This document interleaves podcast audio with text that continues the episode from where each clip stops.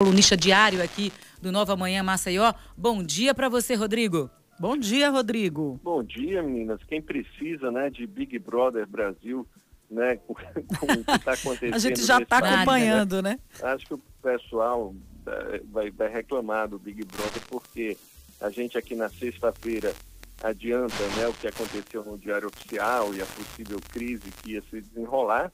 E aí não vem só uma crise, né? Vem um tsunami de crises com a declaração do ministro Sérgio Moro logo em seguida e a resposta do presidente Jair Bolsonaro e fica essa dúvida o que é que, que, é que vai acontecer com esse país aí nos próximos dias, né? Então vamos pensar um pouquinho aqui, aproveitar para a gente pensar aqui é, em futuro, né?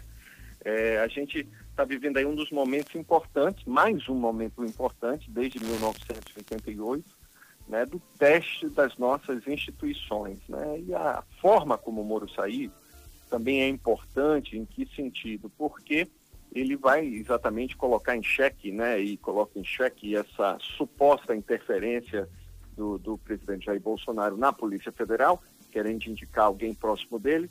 E a gente que estava comentando aqui tanto, né, sobre essa coisa de das pessoas que são querem contra a democracia, a volta do regime militar e as pessoas que não entendem que nós temos sim uma Constituição desde 88. De certa forma, a forma como o Moro saiu vai reforçar, inclusive, essa força da Polícia Federal que já está se manifestando. Né? Mas vamos lá, gente. É, falando um pouquinho agora dos próximos passos né, desse Big Brother, né, que as pessoas estão esperando. Vai ter ou não vai ter paredão?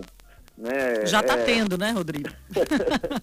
não, mas o paredão, vamos dizer assim, né, no final do paredão, no, no, no, como movimento de impeachment mesmo, em relação. Entendi. A gente primeiro precisa deixar claro uma coisa, né? Que, assim, preenchidos os requisitos do currículo né, do indicado da Polícia Federal, é, sendo membro de carreira, o presidente tem sim todo o direito de indicar o nome do diretor-geral é, da Polícia Federal. Essa é uma prerrogativa dele. A gente também tem que acabar aqui com certas ingenuidades, né, que às vezes a gente vê, não sei se é ingenuidade ou má fé, e achar, poxa, o presidente é, ele não pode sequer indicar, não, ele não só pode, como ele tem a prerrogativa de indicar o diretor-geral da Polícia Federal. E se o Moro não queria indicar... Até aí nada é inconstitucional. Nada né? inconstitucional. O problema é, é o contraditório, prática, né, o Bolsonaro...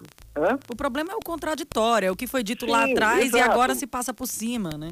Mas vamos lá, Thaís, eu estou só pontuando isso para a gente também não viver no mundo Alice do País das Maravilhas, achando que os presidentes da República, todos do passado, né, os ministros da Justiça, o Renan Calheiros foi ministro da Justiça durante anos, né, o, o, o, nosso senador alagoano, e é óbvio que existem contatos, existem contatos com a Polícia Federal, e é óbvio que um diretor-geral tem que ser uma pessoa, vamos dizer assim, que tenha é, um, é, conte com, por exemplo, a prerrogativa e a confiança da indicação do nome do presidente. Claro, todos têm a... interesse pessoal. Isso é, interesse exatamente. Então, assim, a gente tem que acabar com essa coisa, ah, acabou no Congresso. Eu acho, assim, a pior coisa que muitas vezes a gente vê contra a democracia é essa coisa bipolar adolescente das pessoas, ah, mas não tem é, só tem bandido no Congresso, ninguém defende coisas boas. Assim, a política é um jogo de interesses. Ponto.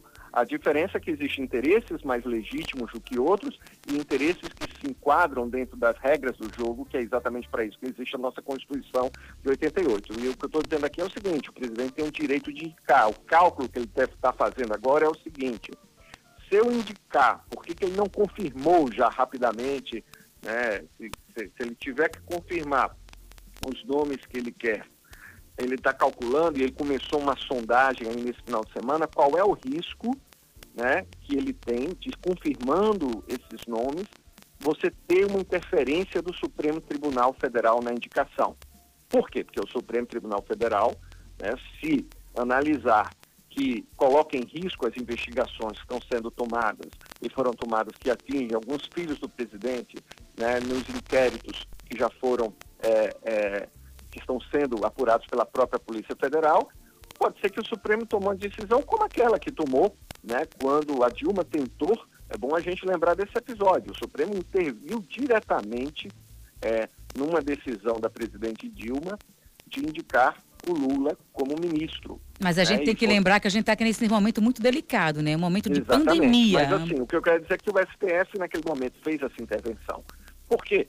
Se o Bolsonaro confirma e agora o STF fizer de novo uma intervenção desse tipo, aí você estica a corda para o maior teste institucional, porque o presidente vai ter o quê? Que cumprir uma decisão do Supremo Tribunal Federal.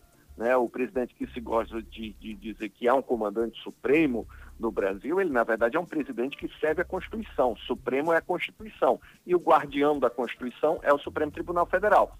Então, o Bolsonaro, ele está sondando e está mandando emissários lá dentro para se conversar com o ministro, para entender até que ponto eles iriam, se ele puder, indicar. E isso é muito importante porque é um teste muito forte das nossas instituições. Talvez a gente não tenha nenhum presidente que tenha testado tanto as instituições. Inclusive, eu fico meio abismado quando eu vejo muitas pessoas falando que, ah, não, tem uma certa decepção com Bolsonaro. Agora, o Bolsonaro, entre o que ele falou na campanha e o que ele vem cumprindo, talvez seja o presidente mais coerente da história. Ele tá? sempre foi isso. Ele sempre foi isso, é, nunca as... negou, e assim, aí as pessoas que falam, ah, não, ele sempre foi, ele sempre deu declarações, né? Ah, não, ele é uma está se tornando uma ameaça à democracia. Não, esse presidente se elegeu dizendo que a ditadura errou porque torturou e não matou, né? Esse presidente eh, já... Votou nele quem quis, né? Ele sempre foi isso desde então, o começo. Exatamente, ele tem essa coerência. Mas essa, esse discurso da retórica bate mais uma vez agora no teste institucional. Como é que o Supremo, e ele, obviamente, sabe que não dá, vamos dizer, para fazer esse teste, porque se o Supremo, se ele quiser de fato testar e o Supremo fizer uma intervenção e caçar uma nomeação dessa, como caçou a indicação é, do Lula lá atrás da Dilma, ele sai enfraquecido. Né? E esse vai ser um teste, por isso que ele está sondando. E, por sua vez, o Congresso também está se posicionando em que sentido? Será que tem clima de impeachment já para a gente começar ou não? Quais são as chances né, e o clima que tem? Parte do Congresso, como a gente falou ali, adiantou na sexta, que a parte do Centrão já está se aproximando, obviamente, do governo, né? Como no filme para as crianças, né, que, que não acompanham político para os pais, é como o, filme Rei Leão, né? Dizer, quando o Rei Leão não tem uma força, não está tão grande, as hienas começam realmente a se aparecer, para se apresentarem, etc. Mas a outra parte da oposição, né, com exceção aí dos ressentidos, como a Joyce Hasselman e esse pessoal que, né, que foram tão aliados do presidente e agora, Janaína Pascoal, todo mundo vira pessoas de bom senso, de coerência, as pessoas que estiveram lado a lado né, e, e, e, e com o Bolsonaro e agora são os primeiros a quererem se descolar do Bolsonaro, inclusive o Dória, né, que, que realmente se elegeu com força aí do, do Bolsonaro, mas tem outra parte da, da, da oposição que está cautelosa, por quê? Porque sabe que, primeiro, por mais que essa crise tenha é, realmente cindido aí no coração dos eleitores do Bolsonaro. O Bolsonaro, é bom não se menosprezar isso, ainda assim conta com um apoio de uma porcentagem, que é aquela porcentagem dos torcedores dela, que agora a demissão do Moro perde um pedaço disso, mas o resto da arquibancada ainda, ele tem uma, uma posição é, ainda de um apoio desse setor da população. E a segunda coisa, nós, nesse momento de pandemia, o que configura o movimento de impeachment geralmente são quatro fatores. Né? A primeira é a existência de grandes escândalos. A gente tem aí a saída do Moro, é um prenúncio, de fato, de um grande escândalo, mas para se tornar um escândalo de acusação de corrupção maior, vai ter que ser comprovado, mas você tem aí até isso. Mas você tem outras coisas que se seguem aí, são as manifestações de rua. E a gente não tem hoje possibilidade de manifestações de rua. Ah, a gente pode dizer, mas tem panelaço. Gente, sendo bem franco, é, muitas vezes o manifesto panelaço, com respeito a quem faz parte, etc. Mas, assim, por mais que a mídia, né, a gente tem visto hoje também a Globo mostrando isso dos panelaços, é algo muito pontual, muito tímido para você ver realmente as mobilizações. A gente que acompanha aqui esse Brasil pós-88, desde 89, com a eleição do Collor, para entender os movimentos de impeachment, né, você precisa ter algumas condições que estão aí. Mas é a única como... forma, né? Porque as pessoas não estão podendo sair de casa. Então é uma forma Exato. de se manifestar. Não, sem dúvida, elas não podem sair de casa. É. Né? Mas assim, vai chegar um determinado. É por isso que, que a gente está colocando. Isso é um empecilho hoje para você também, vamos supor, criar um clima, né, vamos supor, de manifestação. E o Bolsonaro, na verdade, não tirou o Moro à toa nesse momento. Ele tirou o Moro exatamente na aposta de que nesse clima de pandemia, de não haver tantas manifestações, ele não consegue, você não tem uma reação direta popular nas ruas. Vamos pensar, se nós não tivéssemos a pandemia, boa parte da, desses grupos, inclusive o grupo, né, vamos às ruas, né, que estão falando, que deram tanto apoio ao Moro, é, iriam ter que mostrar que eles vão às ruas, né? E na verdade agora esse grupo não não pode ver as ruas, tem muita gente com crise aí de identidade, que vai passar um tempo aí na terapia para se resolver para que lado vai, mas tem um, é claramente você não tem uma condições daquelas imagens fortes da Avenida Paulista, das manifestações lotadas, e o Bolsonaro não tomou a atitude de demitir o Moro à toa nesse clima e nesse momento. E aí também parte da oposição faz aquele cálculo de saber o seguinte: quem vai com muita sede ao pote, muitas vezes o peixe morre pela boca.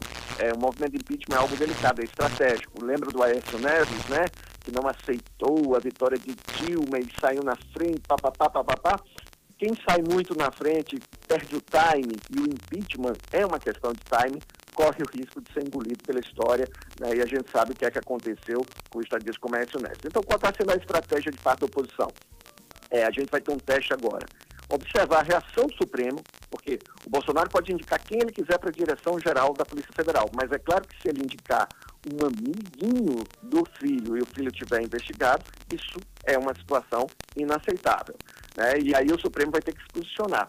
A partir dessa posição do Supremo e dos inquéritos que vão, as pessoas ali estão observando para pagar para ver o que é que vai acontecer nos próximos dias para que esperando, né, que o grande teste da instituição é não tomar também nenhuma atitude é, precipitada para deixar que o próprio Bolsonaro vá cavando um pouco as suas crises né, e a sua posse em relação de apoio popular. É a posse de parte do Congresso é essa. Do nosso lado, que nós temos é que cobrar exatamente o quê? É que o Supremo e o Congresso fiscalize e manifeste com qualquer atitude que mostra exatamente que vai de contra a nossa Constituição, que é a impessoalidade, né? Quer dizer, que o Bolsonaro pode, de fato, tá, né? Não, não só está como está atacando, tem indícios claros disso. É isso. E vamos é, essa... também do que, é que o Moro tem guardado aí nos próximos dias na semana, porque um juiz como ele, experiente, também não fez o cálculo dessa demissão, provavelmente. Não é possível que ele seja tão ingênuo.